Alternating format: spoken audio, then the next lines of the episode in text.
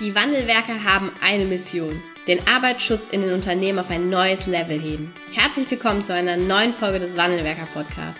Den ersten deutschen Arbeitsschutz-Podcast für ganzheitliche und innovative Ideen für den Arbeitsschutz. Heutzutage können Informationen schnell gegoogelt werden. Experten, die mit neuen Strategien und Methoden Arbeitsunfälle nachhaltig reduzieren, sind gefragter denn je. Die Wandelwerker zeigen Geschäftsführern, Sicherheitsingenieuren und Fachkräften für Arbeitssicherheit Schritt für Schritt, wie genau das funktioniert und wie damit den stagnierenden Unfallzahlen ein Ende gesetzt wird. Es gibt keinen Grund, länger zu warten. Jetzt ist der Zeitpunkt, um Arbeitsunfälle zu reduzieren. Hallo und herzlich willkommen zu einer neuen Podcast-Folge im Wandelwerker Podcast. Ich begrüße heute einen tollen Gast im Interview. Herzlich willkommen, Ralf Klein. Hi.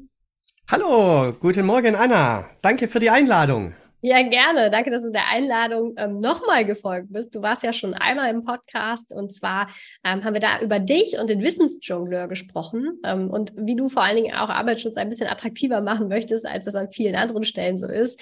Und äh, heute haben wir ähm, uns ein anderes Thema vorgenommen, weil es gibt nämlich eine kleine Änderung auch beim Thema Fremdfirmenmanagement und da werden wir heute gemeinsam drauf schauen. Aber für alle die, die dich jetzt noch nicht kennen und ich kann mir eigentlich, ich glaube, das trifft auf die wenigsten zu, weil du präsent bist in LinkedIn, weil du präsent bist auch mit vielen Videos, weil man dich einfach kennt, wenn man im Arbeitsschutz unterwegs bist. Du bist ja der Wissensjongleur und äh, Wissensjongleur sagt auch schon so ein bisschen, was du machst. Ne? Du jonglierst unter anderem oder vermittelst damit eben auch Wissen. Du machst eine Wissensvermittlung eben auf eine spielerische Art und Weise und das kommt bei den, ja, bei, bei allen Beteiligten, nicht nur bei Fachkräften für Arbeitssicherheit, sondern eben auch bei Elektrofachkräften ne, kommt das eben sehr, sehr, sehr, sehr, sehr gut an. Du bist nebenbei auch noch Angestellte als HSE-Fachkraft und ich freue mich wirklich sehr, dass du heute der Einladung nochmal gefolgt bist. Danke dir. Gerne doch, immer. Das erste Mal hat mir so Spaß gemacht, dass ich beim zweiten Mal gar nicht ablehnen konnte. Ja, vielleicht kannst du ganz kurz noch mal so ein bisschen ähm, was zu deinem Werdegang sagen und wer du bist, damit für alle, die, die jetzt vielleicht so ein bisschen später als Hörerinnen und Hörer dazugekommen sind, dass wir die noch mit einsammeln, bevor wir dann ins Thema einsteigen. Gerne mache ich das, ja. Ich habe irgendwann mal eine Ausbildung angefangen im Handwerk. Das passt quasi zu den Wandelwerkern. ja, habe mal Elektroinstallateur gelernt und dann eben mich weitergebildet, einen Meister Elektrotechnik äh, gemacht, einen staatlich anerkannten Betriebswirt, bin dann in den Arbeitsschutz reingerutscht, äh, in einer Justizvollzugsanstalt. Äh, ich war neun Jahre Beamter des Landes Baden-Württemberg und habe dort in Stuttgart-Stammheim unter anderem als Fachkraft für Arbeitssicherheit Gefangene betreut. War ganz spannend. Äh, auch die Analyse eines Arbeitsunfalls kann dann ganz andere Ergebnisse liefern wie im normalen Leben. War eine ganz tolle, spannende, prägende Zeit. Und bin dann seit zwei, 1000, äh, seit 2012 ist es jetzt bei der Transnet BW, Übertragungsnetzbetreiber in Baden-Württemberg. Habe dort auch als Fachkraft für Arbeitssicherheit angefangen, verschiedene Umweltbeauftragungen ähm, dann noch übernommen, Emissionsschutzbeauftragter, Gewässerschutzbeauftragter, Abfallbeauftragter, Gefahrgutbeauftragter. Alles, was halt Spaß macht und spannend ist, alles, was herausfordert, und habe da auch angefangen, dann freiberuflich als der Wissensjongleur zu arbeiten, nämlich mit Wissen zu jonglieren. Und zwar dieses Wissen jonglierend den Teilnehmern in die Köpfe zu pflanzen. Mhm. Dass wir über dieses Medium jonglieren einen Wissenstransfer für präventiven Arbeitsschutz und Umweltschutz haben und so, dass die Mitarbeiter sich das merken können. Wenn wir als bildhaftes Beispiel, das TOP-Prinzip kennen wir aus der Gefährdungsbeurteilung. Das TOP-Prinzip, dass ich technisch, organisatorische, persönliche Maßnahmen habe. Jetzt überlegt man sich, da steht einer mit drei Bällen, hat Rot, Gelb und Grün und sagt, eine Ampel kennt er auch alles. Erst müsst ihr die technischen Maßnahmen umsetzen. Das heißt, wenn der Ball grün ist, ja, dann ist es die technische Maßnahme und dann ist alles in Ordnung, weil Grün erlaubt freie Fahrt. Organisatorisch wäre der gelbe Ball, wo ich dann sage, okay, gelber Ball, organisatorisch, äh, muss ich schon mal ein bisschen mehr drauf achten.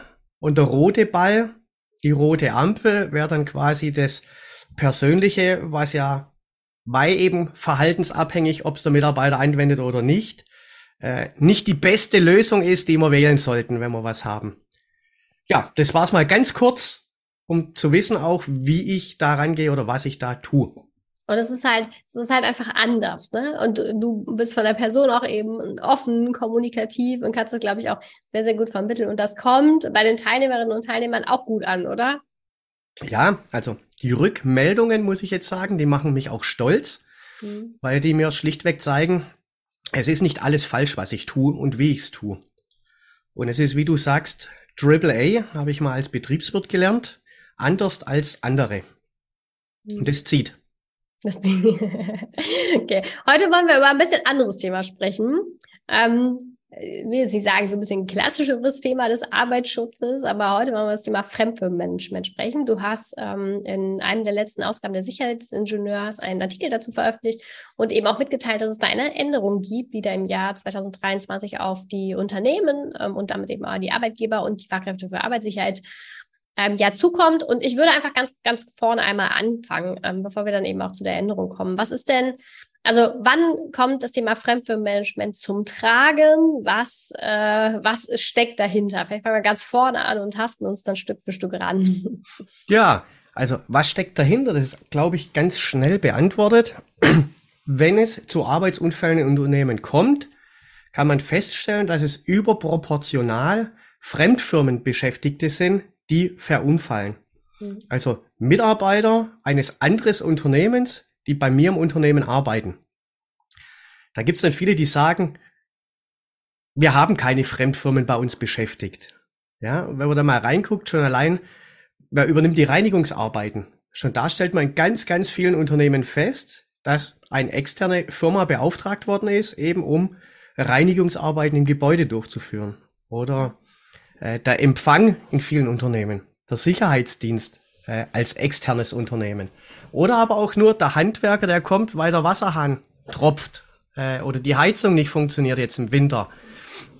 Man neue Farbe an der Wand braucht, dann ist es relativ schnell, dass wir Kontakt zu Fremdfirmen haben bei uns im Unternehmen. Mhm. Und warum brauchen wir sie? Oder wer sagt da was, dass wir sie brauchen? Da haben wir einmal im Arbeitsschutzgesetz natürlich den Paragraphen 8 der sinngemäß sagt, dass wenn an einem Arbeitsplatz mehrere Arbeitgeber tätig werden und eine wechselseitige Gefährdung nicht ausgeschlossen werden kann, dann müssen die sich gegenseitig abstimmen, mhm. wie sie sich schützen können. Und das gilt ja für jeden Arbeitgeber. Das ist das Schöne dran. Ja? Und dasselbe finden wir in der DGUV-Vorschrift 1 in Paragraphen 6 auch nochmal, äh, dass es einen Koordinator bedarf, dass der mhm dass eine Person zu bestimmen ist, die ist schriftlich zu bestellen, diese Person, und ganz interessant, die ist sogar mit Weisungsbefugnis auszustatten in Bezug auf Arbeitssicherheit und Gesundheitsschutz. Hm. Wie läuft das dann in der Praxis ab zur Umsetzung dieser rechtlichen Anforderungen, also diese, ich sag mal, Abstimmung zwischen den unterschiedlichen Arbeitgebern? Also in der Praxis hat sich's bewährt, dass der Auftraggeber derjenige ist, wo diese Abstimmung herbeiführt. Mhm. Das heißt, wenn ich in meinem Unternehmen eine zweite Firma mit reinhole, die Dienstleistungen für mich erbringen soll oder Handwerk, Handwerkerleistungen erbringen soll, äh, dass ich dieser Firma dann schon mal mitteile, hör zu, bei uns ist, wenn ein Unfall passiert, das und das ist der Meldeweg. So wäre ein Notruf abzusetzen. Das sind ja alles ganz, ganz wichtige Informationen für den Arbeitsschutz. Zum Schutz der Fremdfirmenmitarbeiter, aber natürlich auch der eigenen Mitarbeiter. Weil die kommen in eine eine fremde Arbeitsumgebung. Die sind zwar Fachleute in dem, was sie tun. Also wenn ich einen Maler hole, der mir Wand an die Farbe machen soll, dann weiß der Maler, wie er die, die Farbe da ordentlich hinkriegt. Aber er weiß nicht ums Arbeitsumfeld, was da alles mit dranhängt. Und da bedarf es eben dieser Abstimmung, wo eigentlich der Auftraggeber derjenige ist, wo guckt, dass diese Informationen zusammenkommen. Oder dass sie eine Person haben, dass ein Prozess da ist, um die zusammenzuziehen, diese Personen. Hm. Wird es ähm, im Rahmen dann von, ähm, wenn wir jetzt gemeinsam auch in die betriebliche Praxis schauen und diese Abstimmung eben durch den Arbeit Auftraggeber erfolgen muss oder sollte oder in den meisten Fällen eben angestoßen wird, wird das dann im Rahmen von, ich sag mal, so einer Unterweisung gemacht oder wird da eben auch gemeinsam nochmal ähm, auf eine, ja, auf die Zusammenarbeit von mehreren Fremdfirmen oder einer Fremdfirma draufgeschaut und dann eben auch eine gemeinsame Gefährdungsbeurteilung erarbeitet? Wie ist das in deiner, deiner Erfahrung? In der Erfahrung ist, dass ganz viele Fremdfirmen nur hm. eine Einweisung bekommen. Unterweisung nicht, eine Einweisung bekommen. ähm, wo es um spezifische Sachen des Arbeitgebers geht. Mhm. Also gerade das, was ich angesprochen habe mit Notrufe, an wen ja. muss ich mich melden, wenn was passiert. Äh, Gesetz verlangt aber, dass wir eine gemeinsame Gefährdungsbeurteilung machen. Mhm. Weil, wenn ich jetzt zum Beispiel nehme, ich als Arbeitgeber habe eine Gefährdungsbeurteilung nach Paragraph 3 der Arbeitsstättenverordnung, wo ich ja die Arbeitsstätte und mein Umfeld äh, beurteile. Mhm. Die habe ich und dann kommt eine Fremdfirma ins Spiel. Das heißt, dann ändert sich ja auch mein Arbeitsumfeld durch diese Fremdfirma, die mit reinkommt. Ja. Da müsste ich die Gefährdungsbeurteilung dann natürlich auch schon wieder entsprechend auf die Fremdfirmen anpassen. Mhm. Und selbiges gilt natürlich für den Fremdfirmeninhaber auch. Weil auch er hat ja eine tätigkeitsbezogene Gefährdungsbeurteilung, Paragraph 5 Arbeitsschutzgesetz, wo er diese ändernde Arbeitsumgebung im fremden Umfeld bei mir in der Firma berücksichtigen muss. Das heißt, da muss ein Austausch zwischen beiden stattfinden. Mhm. Quasi das Übereinanderlegen der Gefährdungsbeurteilung, um eine gemeinsame daraus mhm. zu machen. Ja, gibt es eine Pflicht, dass die, dass der Fremdfirmen-Mitarbeiter oder das Fremdfirmenunternehmen die durchgeführte Gefährdungsbeurteilung vielleicht auch für die Tätigkeit zur Verfügung stellt? Also es haben beide die Pflicht, zusammenzuarbeiten. Okay. um Gefährdungen auszuschließen. Mhm. Wie die detailliert aussieht, diese Zusammenarbeit, mhm. äh, ist mir jetzt nicht bekannt, dass es da was gesetzlich Vorgeschriebenes gibt. Aber natürlich ist die Gefährdungsbeurteilung die Grundlage dafür. Mhm. Das heißt, das entscheiden dann einfach, ich kenne das zum Beispiel aus meiner betrieblichen Praxis, ne? dann gibt es eine Fremdfirmenmanagement-Richtlinie oder mittlerweile heißt es ja an vielen Stellen auch Partnerfirmen-Richtlinie, wo genau sowas geregelt ist. Ne? Wer ähm, was zur Verfügung stellt, wer bis zu welchem ähm, Detaillierungsgrad oder eben auch Arbeitsgrad dann für was verantwortlich ist, auch durchzuführen und ähm, ja dann eben auch zu teilen oder, oder zu vermitteln. Ne? Ja, absolut. Also kenne ich aus der Praxis auch so, dass es eben ein Fremdfirmenmanagement mittlerweile in den Unternehmen gibt, wo Prozesse aufgesetzt sind, ähm, wo es schon drum anfängt, ähm, wie kriegt man mit, wenn die Fremdfirma zu einem reinkommt. Also da gibt es mhm. dann Unternehmen, die sagen, der Bedarfsträger, das heißt innerhalb des Unternehmens gibt's eine Person, die diese Dienstleistung braucht.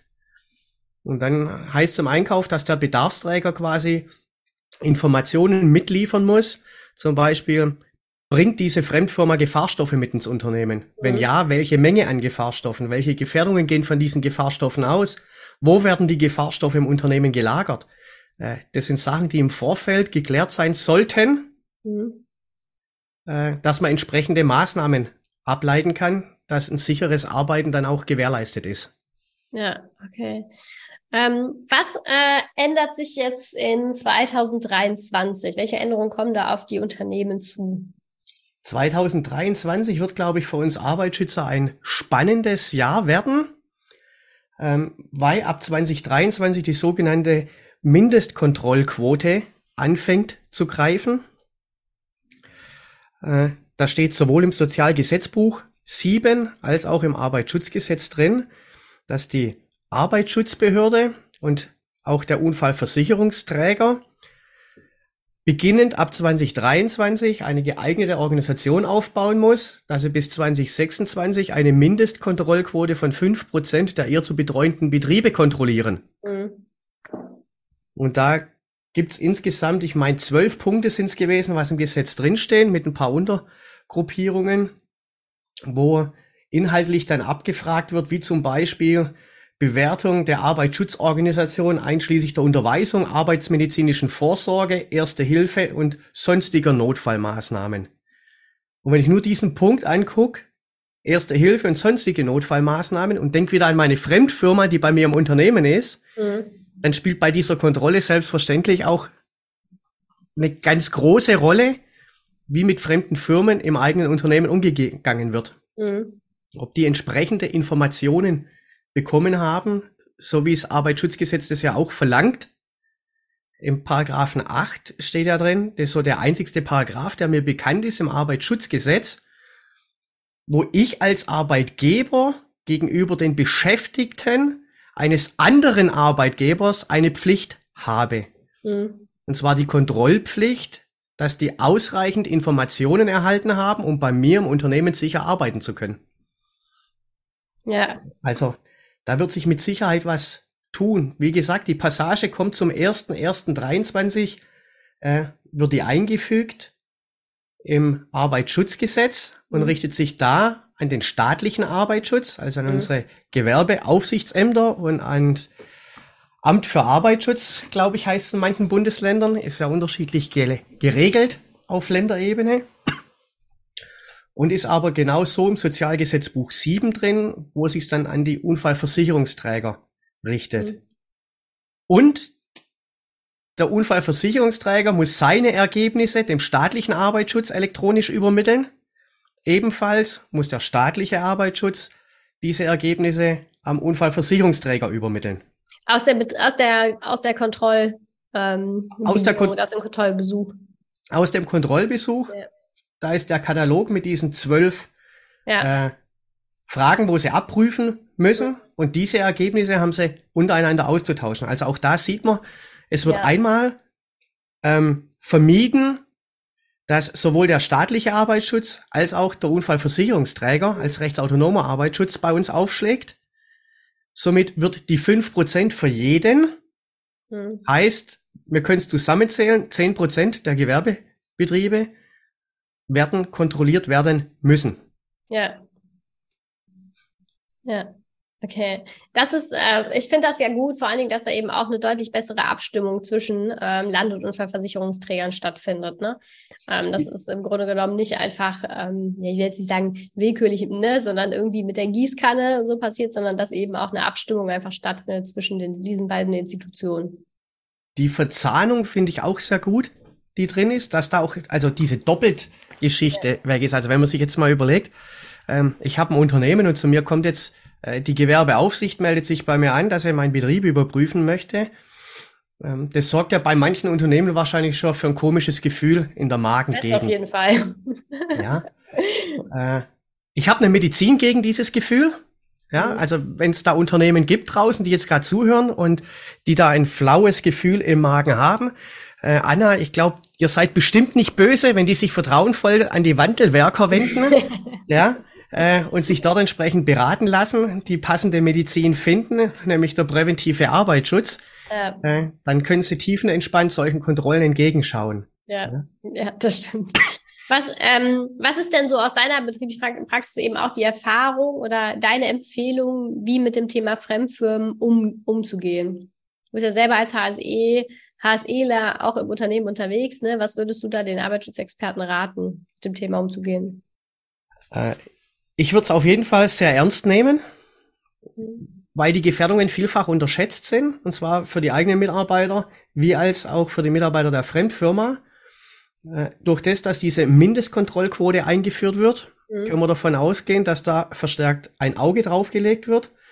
Äh, zumal es auch im Arbeitsschutzgesetz eine Änderung gegeben hat, äh, das war, glaube ich, im Dezember 2020, wo das reingeschrieben worden ist, der eine Satz, der bis dato jetzt noch nicht groß für Aufsehen gesorgt hat, aber im Zusammenhang mit der Mindestkontrollquote sehr spannend werden könnte für uns. Da steht nämlich dann drin, im Paragraphen 22, Befugnisse der zuständigen Behörden, steht ein Satz drin, werden Beschäftigte mehrerer Arbeitgeber an einem Arbeitsplatz tätig, kann die zuständige Behörde von den Arbeitgebern oder von den verantwortlichen Personen verlangen, dass das Ergebnis der Abstimmung über die zu treffenden Maßnahmen nach Paragraph 8 Absatz 1 schriftlich vorgelegt werden. Mhm. Paragraph 8 Absatz 1 haben wir heute schon mal ein paar Mal gehört. Mhm. Ist genauso wie DGUV Vorschrift 6, äh, D, Entschuldigung, DGUV Vorschrift 1 Paragraph 6 wo es darum geht, dass man mehrere zusammenarbeiten, dass ich da Maßnahmen ableiten muss. Und das ist quasi diese gemeinsame Gefährdungsbeurteilung, ist diese schriftliche Vorlage der Maßnahmen, was ich da abgeleitet habe. Und da steht jetzt schon der Arbeitgeber oder von den verantwortlichen Personen. Jetzt kann man sich mal fünfmal überlegen, wer denn diese verantwortliche Person sein kann. Mhm. Wenn in der DGUV-Vorschrift 1, Paragraph 6 drin steht, dass eine Person schriftlich zu benennen ist für diese Koordination. Mhm. Ja. da kommen wir recht schnell auf den, ich sage immer Fremdfirmenkoordinator. Ja. ja. Den so ja offiziell nicht gibt, sondern es gibt ja nur den Koordinator. Wobei das vielleicht auch viele nicht wissen, kann man vielleicht auch noch ähm, mit ansprechen, dass ja nicht nur der Arbeit, Arbeitsschutzgesetz und die DGUV Vorschrift 1 einen Koordinator verlangen, sondern wenn ich in die Betriebssicherheitsverordnung reingucke, gibt es den Paragraphen 13, wo ich ebenfalls einen Koordinator brauche, wenn es vom Arbeitsmittel her wechselseitige Gefährdungen gibt. Oder in der Gefahrstoffverordnung in Paragraph 15. Auch dort brauche ich einen Koordinator, wenn es sich um Gefahrstoffe handelt, mhm. von denen dann Gefährdungen ausgehen. Ja. Im, im praktischen, die, Entschuldigung. Ja, Im praktischen vielleicht noch, äh, Anna, was man machen kann. Es gibt einen Sonderfall Baustelle. Äh, viele verwechseln diesen Fremdfirmenkoordinator auch mit dem SIGECO, mit dem Sicherheits- und Gesundheitskoordinator. Ähm, aber den haben wir ja nur auf Baustellen. Und Baustelle ist ja auch definiert irgendwie, äh, dass wenn ich eine Dauer von mehr als 30 Arbeitstagen und mehr als 20 Beschäftigte gleichzeitig habe, dass ich dann von der Baustelle nach Baustellenverordnung spreche, oder wenn der Umfang der Arbeiten, glaube ich, über 500 Personentage ist.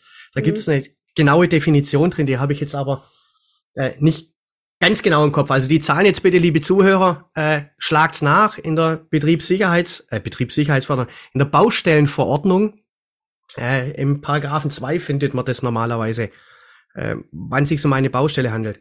Man darf nicht verwechseln, der SIGECO ist was anderes, ist eine andere gesetzliche Grundlage. Er kann zwar zusätzlich noch den Fremdfirmenkoordinator übernehmen auf Baustellen, ist aber eigentlich die schlechtere Wahl. Okay. Aber wenn ich das richtig verstanden habe, ist ja jetzt ist es auch so, dass diese Abstimmung, die muss schriftlich erfolgen. Ne? Es geht jetzt nicht auf Zuruf, ne, zu sagen, komm, ich pass auf, du pass auf, ne, sondern es muss eine schriftliche Abstimmung ähm, erfolgen, wer wie arbeitet mit welchen Gefährdungen und welche Schutzmaßnahmen getroffen werden. Ne? Jawohl, Okay, ja. Sollte, also, was ist bei uns? Wenn es nicht dokumentiert ist, ist es nicht passiert. Ja? ja. Äh, ja, so tickt man leider mittlerweile. Natürlich ist, wenn ich was abspreche miteinander, immer noch besser wie gar nichts zu tun. Aber mhm. es ist halt zu wenig, wenn eine Kontrolle kommt. Mhm. Also, die wenn die Behörde kommt, als letztes Jahr. wenn, wenn die Behörde eben kommt und äh, nachfragt, und sagt, legt mir mal bitte schriftlich die Maßnahmen vor, die ihr da bei eurem Gespräch abgeleitet habt. Also da steht ja schon drin, dass ich das schriftlich vorzulegen habe. Ja. Äh, dann wird es wahrscheinlich schwierig, wenn ich da nichts habe. ja? Wobei eine Maßnahme kann ja schon sein, dass es zum Beispiel eine Einweisung gibt. Mhm. Das kann ja schon eine Maßnahme sein, aber wahrscheinlich wird die nicht ausreichend sein, um angesehen zu werden, dass es für alles passt. Ja, ja, okay. Ja, ist auf jeden Fall ein spannendes Thema und aus meiner Sicht eben auch ein Thema, was ähm, eine Herausforderung ist, ne? Äh, wo, wo es darum geht, eben auch immer mal wieder unterschiedliche Firmen, oftmals eben auch ähm, mehrere Sprachen zueinander zu bringen, ne? unterschiedliche Kulturen, die jeden Tag in einer anderen Arbeitsstätte sind, ähm, die dort eben auch mit der bestehenden Kultur im, im eigenen Unternehmen ähm, ja zu, zu äh, mit irgendwie zu integrieren ne, für den gewissen Zeitraum. Also ich weiß, dass das Thema Fremdfirmenmanagement eben kein Thema ist, was man ähm, auf die leichte Schulter nehmen sollte, sondern wo man eben sehr, sehr gut vorbereitet mit guten Maßnahmen auch dem Ganzen, ähm, ja, dem Ganzen entgegenstehen sollte, damit man da sicher aufgestellt ist. Ne? Ja, ich denke, es ist für uns ein großer Hebel im Arbeitsschutz. Also unser großes Warum, warum tun wir sowas, ist ja, wir wollen ja Unfälle vermeiden. Unser Ziel muss sein, null Arbeitsunfälle. Alles andere akzeptiere ich nicht. Äh, weil wir die Diskussion auch immer haben und da gehören die Fremdfirmen einfach dazu. Mhm. Äh, wenn viele sagen, Ziele müssen realistisch sein, kennt man aus dem Managementsystem, ja. ja. Äh, sage ich ja, bin ich dabei. Äh, ich kenne mich natürlich auch in der 45001 aus. Aber äh, ich kann doch nicht ernsthaft als Ziel reinschreiben, in meinem Unternehmen sind zwei Tote im Jahr in Ordnung. Äh, kann ich schlichtweg nicht akzeptieren, ja. Deswegen null Arbeitsunfälle muss unser Ziel sein. Und da gehören diese Fremdfirmen in großem Umfang mit dazu, weil es eben ein großer Faktor ist, um sicher im Unternehmen zu arbeiten. Vielleicht nochmal ein praktisches Beispiel für die Zuhörerinnen und Zuhörer, dass man es vielleicht besser greifen kann. Ich bin vielen Hotels unterwegs, weil ich ja viel in Deutschland Vorträge halt und auch Schulungen gebe. Ähm, da sieht man das ganz oft wenn dort Renovierungsarbeiten stattfinden. Ich habe einen Seminarraum, in diesem Seminarraum stehen Tische und Stühle drin. Mhm. Dann wird der Bodenleger beauftragt, dort einen neuen Teppichboden reinzulegen. Der kriegt seinen Auftrag, der kommt. Das erste, was er feststellt, dass da Tische und Stühle drin stehen. Was macht der gute Mann da damit? Er stellt sie raus in den Flur, weil er muss in dem Raum arbeiten. Macht er das, weil er uns ärgern möchte und weil er den Flucht- und Rettungsweg versperren möchte? Oder macht er das, weil es vorher nicht bedacht worden ist? Ja. Er weiß es nicht besser, deswegen stellt er das da raus. Dann hat er den Raum leer. Dann kommt er mit seine Werkzeuge und seine Maschinen und er hat im Normalfall natürlich auch so komische Blecheimer dabei, wo aus der CLP-Verordnung eins von diesen neun Piktogrammen drauf ist. Mhm. Dieses Symbol mit der Flamme ist da ganz gern drauf. Wo er den Boden nachher festkleben kann. Wo stellt er die Palette hin? Natürlich auch draußen im Flur neben die Tische, weil im Raum muss er ja arbeiten. Mhm. Ja? Wo lädt er seine elektrischen Geräte, seine Akkus von seinen Maschinen, die er hat? Weil mit Kabel arbeitet heutzutage keiner mehr. Das Zeug steht genau neben diesen leicht entflammbaren Sachen, die draußen in der Büchse stehen. Und das sind diese Punkte, wo auch Gefährdungen natürlich fürs, eig fürs eigene Mitarbeiter ausgehen, wo mhm. viele ähm, nicht auf dem Schirm haben, dass wir einfach schauen müssen, gucken müssen, dass wir im Vorfeld, bevor die bei uns anfangen ab, zu arbeiten, abzuklären, was für Zeugs bringen die mit rein, wo wird es gelagert, wo werden die Arbeitsmittel gelagert, ja. äh, wie gehen wir um da damit. Also da müssen wir einfach ran an dieses Thema, wenn wir noch besser werden wollen, wie wir eh schon sind. Weil auch das muss man ja sagen. Ich denke, wenn wir in Deutschland auf uns gucken, ähm, da hat sich in den letzten Jahren im Arbeitsschutz einiges zum Positiven gewandt, möchte ich behaupten. Hm. Ja, das stimmt. Ja, ja, cool. Dem ist, glaube ich, nicht so viel hinzuzufügen. Ähm, du hast ja selber eben auch äh, ja, eigene, eigene Praxiserfahrungen damit gemacht. Ne? Ich glaube, es war jetzt für heute eben auch nochmal wichtig, darauf hinzuweisen, dass da eine Änderung kommt. Ne? Auch nochmal ähm, darauf hinzuweisen, dass sich nicht nur über das äh, Arbeitsschutzkontrollgesetz, sondern eben auch ähm, über Veränderungen im Arbeitsschutzgesetz nochmal kleinere Änderungen ergeben und da für die Fachkräfte für Arbeitssicherheit, Sicherheitsingenieure und Unternehmen äh, reinschauen, dran denken. 2023 ist jetzt bald, ne? also es, ja, das Jahr ist nicht mehr so lange und danke dir, Ralf, dass du äh, das für heute mitgebracht hast.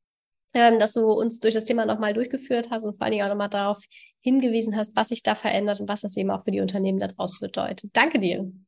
Anna, ich hatte auch vielen Dank. Ich habe abschließend noch einen Tipp. Und ja. zwar für alle, die ein Arbeitsschutzmanagementsystem haben, mhm. können diese Fremdfirmenkoordination als Prozess ganz toll mit aufnehmen oder mit reinnehmen. Wenn ich in die 4501 reingucke unter 5.3 Rollen, Verantwortlichkeiten, Befugnisse der Organisation, da finde ich diesen Koordinator. Ähm, bei interner, externer Kommunikation, Abschnitt 7.4, finde ich diese Geschichten.